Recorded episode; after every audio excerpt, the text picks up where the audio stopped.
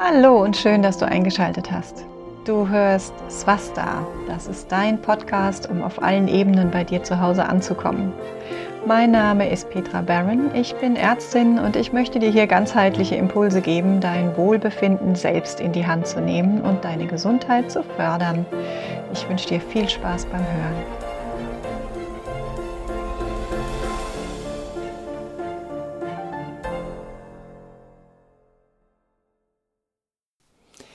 Schön, dass du auch nach der etwas längeren Pause dieses Mal wieder eingeschaltet hast. Ähm, ich hatte es ja in der E-Mail, falls du in meinem Verteiler bist, schon erwähnt. Ich hatte so ein bisschen ein kreatives Loch, nachdem ich mich die letzten Wochen ziemlich in die Kurse reingehängt hatte. Die sind aber inzwischen gut angelaufen. Der kleine Kurs ist auch schon ähm, ja, beendet ist der ja nicht, ist ja ein Online-Kurs, man hat ja immer Zugang, aber offiziell war der auf diese Zeit ausgelegt und ähm, meine Anschubsmail sind durch. Das Feedback war auch durchweg gut. Ich fürchte, ich habe ihn nur etwas zu dicht gepackt. Da kann ich in der Zukunft dann noch ein bisschen anpassen und freue mich auf dein Feedback, falls du teilgenommen hast. Ja, der große Kurs läuft noch. Ähm, da bin ich auch noch mittendrin und versuche das auch immer so anzupassen, dass das gerade im Augenblick das abdeckt, was gebraucht wird und auch den Fragen gerecht zu werden, die zum Beispiel in der Facebook-Gruppe gestellt werden. Da kannst du auch gerne reinkommen, wenn du nicht Teilnehmer von den Kursen bist und einfach mal ähm, schauen, was für Diskussionen hier in Gang kommen. Und tatsächlich hat mich jetzt auch eine der Teilnehmerinnen für diesen Podcast inspiriert, nachdem ich ja die letzte Woche überhaupt keine Idee hatte. Und zwar gab es eine Frage, nicht in der Facebook-Gruppe, sondern direkt zum Thema Allergien und Heuschnupfen, was man da machen kann. Und da dachte ich, prima, das passt ja gerade voll in die Zeit. Äh, die Heuschnupfenzeit beginnt. Wir reden jetzt einfach mal im Podcast über Allergien. Und jetzt ist das allerdings ein recht großes Thema, sodass ich daraus jetzt sogar zwei Episoden gebastelt habe. Sonst bist du hier fast eine Stunde am Hören und das ist den meisten ja dann in dem Format doch zu lang. Die nächste Episode enthalte ich dir dann aber nicht zwei Wochen vor, sondern die kommt dann relativ zeitnah auch raus zum Thema Allergien. Und ich würde sagen, wir steigen jetzt einfach mal ein. Das Thema Allergien, das ist wahrscheinlich jedem schon aufgefallen, das nimmt immer mehr zu in der allgemeinen Bevölkerung. Also immer mehr Leute, äh, die man kennt, haben Heuschnupfen, vielleicht bist du sogar selbst betroffen, Hausstauballergien, Tierhaare, ähm, aber auch bis hin zu diesen Nahrungsmittelallergien oder, oder Allergien, die zum anaphylaktischen Schock führen können, schon in der Kindheit, also Erdnüsse, Soja. Ja, also das können wir heute alles direkt aus erster Hand erleben. Wenn ich da zurückdenke zu meiner Kindheit, da war das überhaupt noch nicht so. Da kannte ich persönlich jetzt überhaupt gar niemanden, der zum Beispiel auf Erdnüsse allergisch reagiert hätte. Ähm, heute oder als meine Kinder jetzt klein waren, da muss man da schon viel, viel mehr drauf achten. Also dass zum Beispiel, wenn man in die Schule einen Kuchen mitgibt, dass da keine Nüsse drin sind. Ähm, man muss nachfragen, wenn ein kleines Kind zu Besuch kommt, gibt es Allergien, darf das Kind alles essen. Das kann sonst ja durchaus auch gefährlich werden. Also ich finde das ganz spannend, wie da die Entwicklung sich abzeichnet. Und in Zahlen ähm, da gibt es natürlich auch Daten dazu, da können wir das auch ausdrücken. Das heißt, die Zahl der Allergiker hat sich in den vergangenen Jahrzehnten etwa verzehnfacht. Das muss man sich mal überlegen. Also allein in Deutschland sind zwischen 20 und 30 Millionen Menschen von einer Allergie betroffen, also etwa ein Drittel aller Deutschen. Und das Problem ist, es werden auch noch immer mehr. Weltweit leiden derzeit bereits ca. 34 Prozent, also mehr als ein Drittel der Bevölkerung an einer Allergie. Wobei das vor allem, und das muss man sich auch nochmal überlegen, das ist ja noch geballt, weil wir finden das vorwiegend in unserer ja, sogenannten westlichen Kultur. Ne? Ähm, das ist insgesamt auch nochmal ganz interessant. Da kommen wir auch gleich nochmal drauf, weil wir einfach mal hinschauen müssen, was hat sich denn in den letzten Jahrzehnten, also etwa nach dem Zweiten Weltkrieg und dann nochmal mehr in den 70er, 80er Jahren, also was hat sich denn verändert und was nimmt denn auch in unserer Kultur zu, um hier vielleicht auch einen Zusammenhang ähm, ja, erkennen zu können. Klar sind Koinzidenzen nicht Kausalitäten, aber ähm, da sollte man auf jeden Fall vielleicht mal genauer hinschauen. Und diese ganze Entwicklung, die äußert sich ja tatsächlich nicht nur in Form von Heuschnupfen, ähm, sondern in diesem sogenannten Formenkreis der atopischen Erkrankungen. Also dazu zählen dann eben allergischer Schnupfen, also Heuschnupfen zum Beispiel oder Hausstauballergie, bis hin zum Asthma, aber auch zum Beispiel die Neurodermitis. Und im weiteren Sinne, weil die Grundproblematik letztendlich die gleiche ist, nämlich ein fehlgeleitetes oder überschießende Reaktion unseres Immunsystems. Da finden wir in, den, äh, in dem Themenbereich natürlich auch die Autoimmunerkrankungen. Und da sind wir schon wieder in einem nochmal wesentlich größer gefassten Feld, ähm, wo unser Immunsystem körpereigene Gewebe angreift. Also zum Beispiel, vielleicht auch am bekanntesten ist die Hashimoto-Thyreoiditis, die letztendlich zu einer Schilddrüsen erst über dann Unterfunktion führt. Aber tatsächlich fallen da auch rein äh, Krankheitsbilder, die so komplex sind wie die Fibromyalgie und die MS. Das ist alles zunehmend in unserer Gesellschaft und tatsächlich äh, muss man hier wirklich mal überlegen, was haben die denn auch gemeinsam. Also was ist hier los und warum ist das bei uns der Fall und wo können wir ansetzen.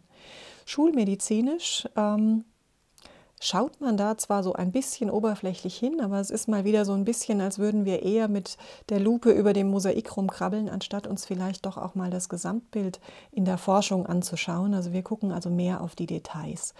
Und das ist auch erstmal nicht verkehrt. Die brauchen wir ja auch, um hier ja auch in der Akutmedizin eben ansetzen zu können. Und dann schauen wir uns vielleicht am besten erstmal an, was Allergien im heutigen Stand der Wissenschaft eigentlich überhaupt sind und wo wir da Mechanismen schon erkannt haben. Wir kennen verschiedene Typen der allergischen Reaktion. Das ist inzwischen meines Wissens auch noch weiter gefasst als das, was ich euch jetzt hier mal in diesem Podcast zusammenfasse. Aber letztendlich sind das so die wichtigsten Typen, mit denen man auch konfrontiert ist im, im Alltag. Teilweise noch nicht mal das. Aber wir, wir besprechen einfach mal, wie die Schulmedizin das einordnet. Ja, wie äußern sich jetzt Allergien? Die meisten, gerade wenn, wenn du betroffen bist, dann weißt du das ziemlich genau.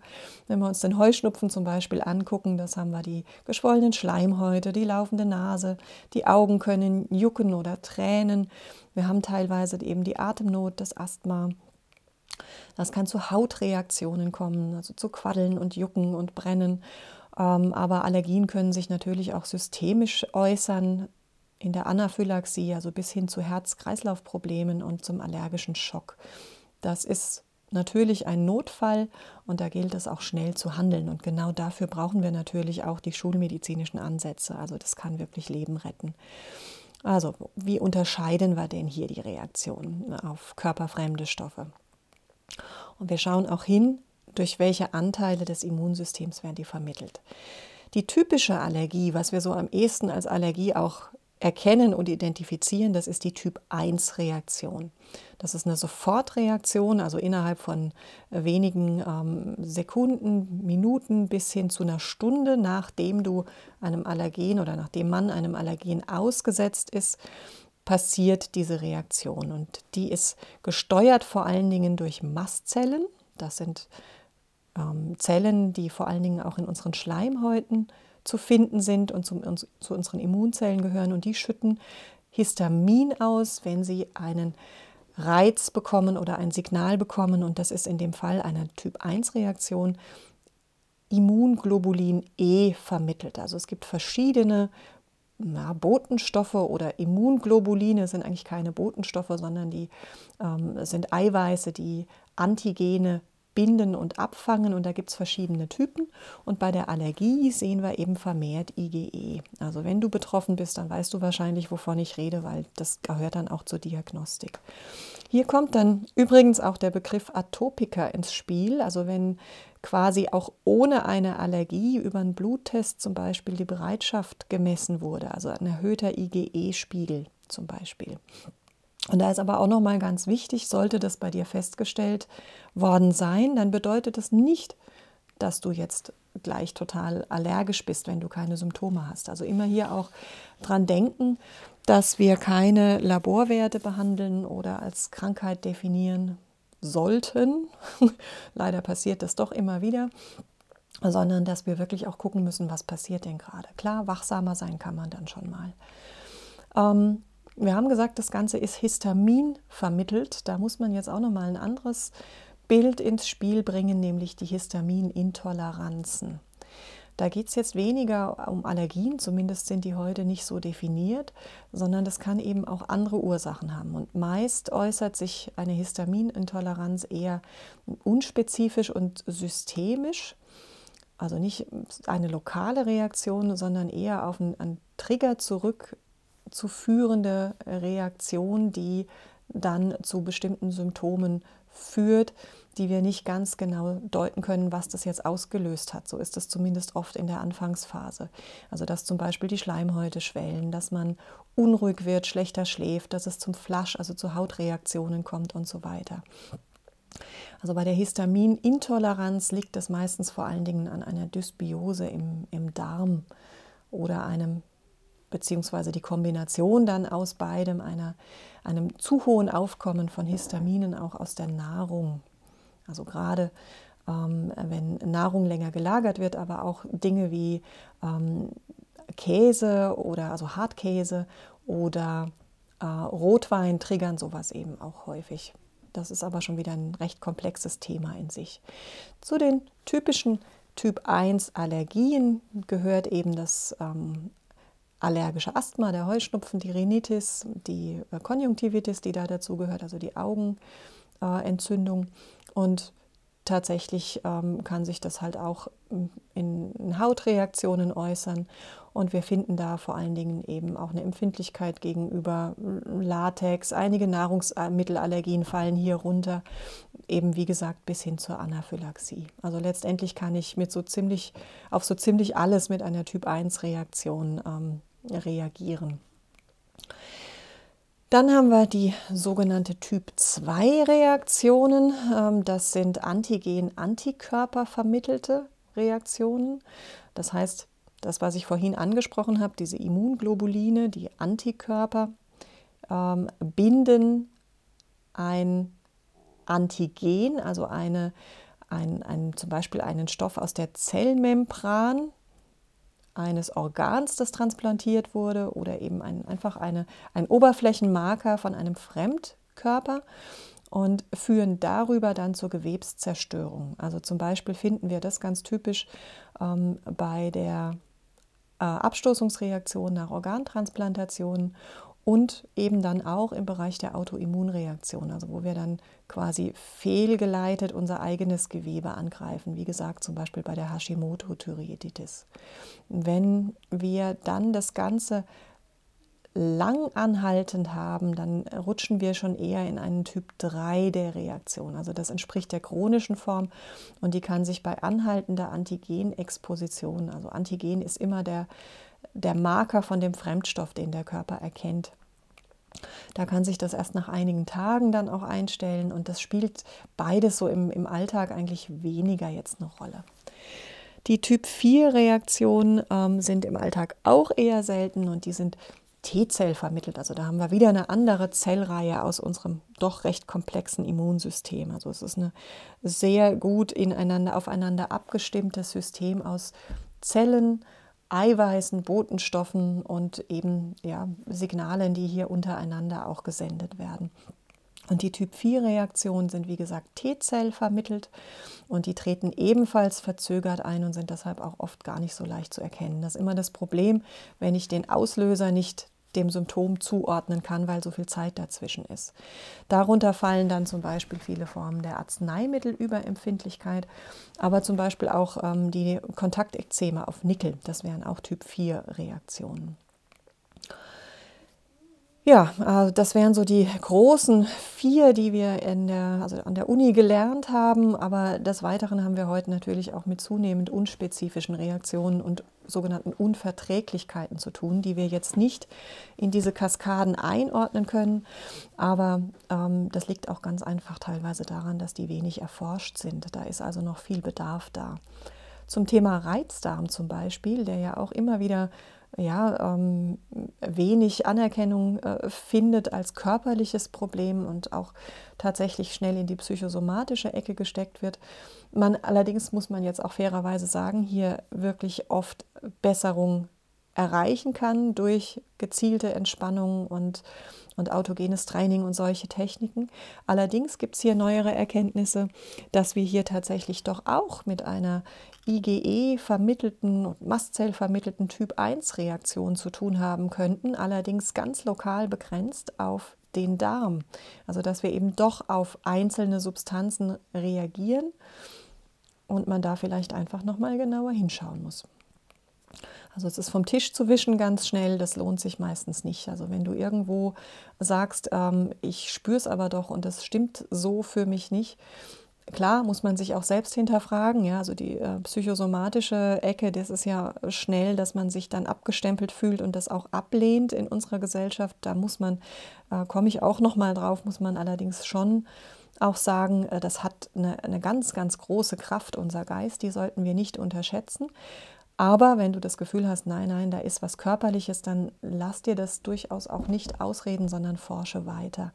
Man muss hier auch wieder dazu sagen, wenn es keine großen Studien gibt und wenig Forschung, dann heißt es einfach nur wieder, wir wissen es nicht. Das heißt aber nicht, dass es nicht existiert. Ja, dann muss man eben über den Tellerrand gucken. Wie schauen wir denn jetzt in der Schulmedizin dahin? Ähm, also wenn du mit dem Verdacht auf eine Allergie zum Arzt gehst, dann wird meistens ein sogenannter Prick oder ein Hauttest durchgeführt oder eben Bluttests beziehungsweise beides. Ja.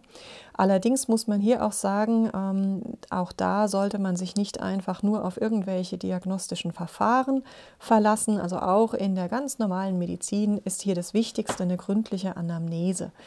Also das ist dann tatsächlich in der Zusammenschau vor allen Dingen auch verlässlicher als jetzt einfach nur ein Screening, ein Allergiescreening oder Tests. Die können das selten ganz abdecken. Was sollte so eine Anamnese also auch umfassen? Das sind dann durchaus auch Fragen, die du dir auch selbst stellen kannst. Also gerade wenn du dich auf ein Arztgespräch vielleicht auch vorbereiten möchtest. Zum einen ist natürlich klar, was sind denn für Symptome, wie oft hat man das und wie lange treten die auf. Dann sollte man hinschauen, verändern die sich über die Zeit? Also ähm, haben wir jetzt zum Beispiel im Frühling hier Symptome und in anderen Jahreszeiten nicht? Oder können wir einen Auslöser identifizieren, vielleicht auch einfach, wenn du dich in bestimmten Räumen aufhältst oder ähm, vielleicht hast du im Urlaub gar nichts, dann muss man natürlich auch hinschauen, was ist hier eigentlich los. Und dann wäre noch eine wichtige Frage, bist du denn prädispositioniert? Also gibt es in deiner Familie hier auch Allergien oder Erkrankungen aus dem atopischen ähm, Formenkreis? Das Ganze scheint nämlich durchaus auch eine genetische Komponente zu haben. Die Behandlung in der Medizin ist dann meistens rein symptomatisch, weil wie gesagt, über die Ursachen wissen wir einfach recht wenig. Wir können zwar die Kaskade feststellen, aber das ist ja nicht die Grundursache, warum unser Immunsystem so reagiert. Natürlich brauchen wir aber eben ganz klar trotzdem auch diese symptomatische Behandlung, weil sie einfach dir in dem Moment, wo du Probleme hast, schnell meistens helfen kann und das Ganze lindern kann. Also wie gesagt, ganz, ganz wichtig im Fall von einer Anaphylaxie. Also wenn ähm, du erlebst, dass da jemand auf irgendwas reagiert und das fängt an im Mund zu kribbeln oder die Schleimhäute schwellen an oder dem wird schwindlig, der Blutdruck fällt ab, dann ist das wirklich ein Notfall und da lohnt sich also wirklich lieber einmal zu früh den Notarzt zu rufen als einmal zu spät. Das kann dann tatsächlich lebensrettend sein. Ansonsten gilt natürlich allem voran auch hier, dass man vermeidet, wenn man den Auslöser kennt, dass man vermeidet, dass man dem ausgesetzt ist. Also natürlich ganz klar, gerade wenn du weißt, du hast eine, ähm, die, die Gefahr, hier anaphylaktisch zu reagieren, also gerade Bienengift oder eben Erdnüsse oder wie auch immer. Da reicht ja manchmal tatsächlich ähm, der Kontakt über jemand anderen. Ja, es gibt da die schönen Geschichten, ähm, dass jemand geküsst wird von jemandem, der wiederum Erdnüsse gegessen hat und schon ist es passiert. Man ist in der Anaphylaxie. Also hier, das muss man schon auch ernst nehmen und entsprechend natürlich dann auch meiden. Und des Weiteren können wir hier mit Medikamenten natürlich dran gehen, also mit Histaminblockern mit Mastzellstabilisatoren, die dann dafür sorgen, dass eben die Mastzellen ihr Histamin nicht zu schnell ausscheiden. Wir können ähm, entzündungshemmende Medikamente nehmen, also allen voran Cortison, die dann einfach die körperliche Reaktion etwas drosseln. Und es gibt dann natürlich auch noch einige neuere Medikamente, die dann noch spezifischer ansetzen.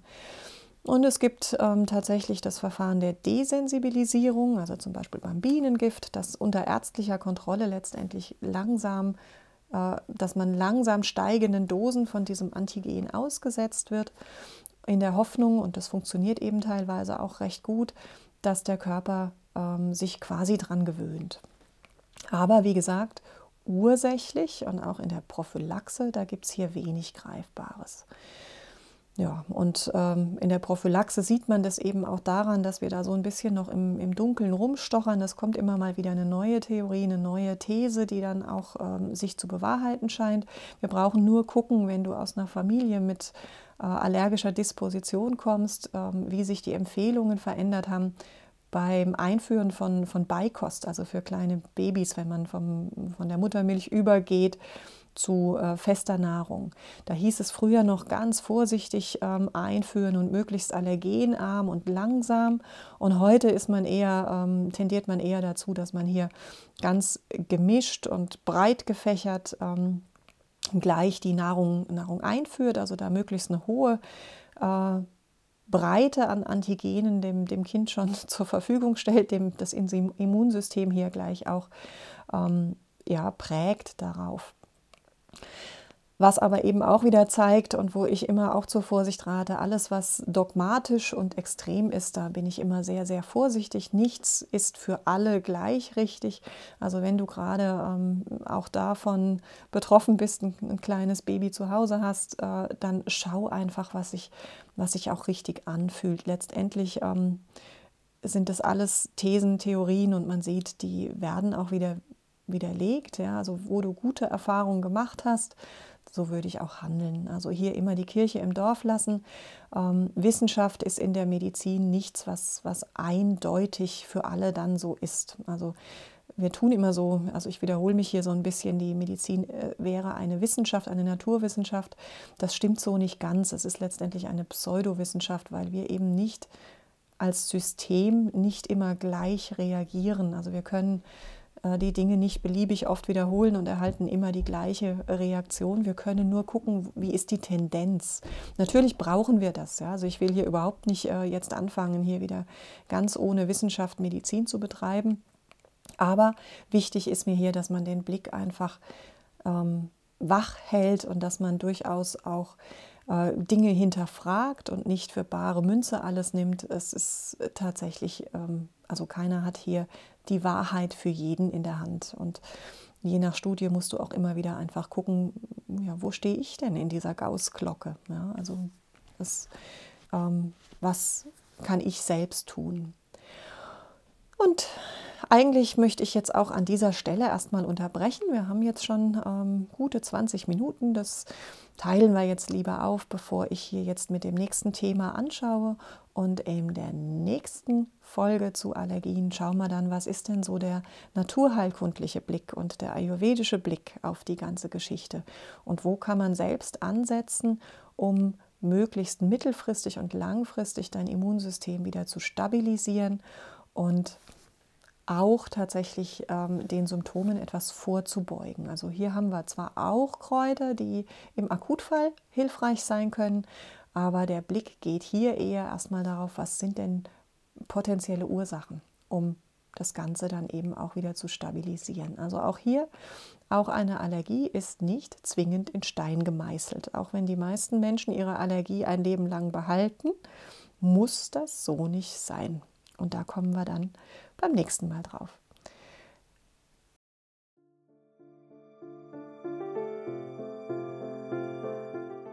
Ja, schön, dass du bis hierher dran geblieben bist. Ich hoffe, ich konnte dich ein Stück weit inspirieren und würde mich freuen, wenn du mir ein Feedback oder ein Abo hinterlässt, falls es dir gefallen hat. Wenn du tiefer in die Gesundheitsthemen einsteigen magst, dann melde dich gern bei mir oder schau einfach auf meiner Seite vorbei. Das ist www.drpetrabaron.de. Alles ein Wort, Doktor einfach nur DR und Baron ist wieder Baron mit Doppel R in der Mitte. Ich fände es schön, wenn wir uns auch in der Zukunft wieder begegnen würden, entweder hier oder live. Herzlichst deine Petra.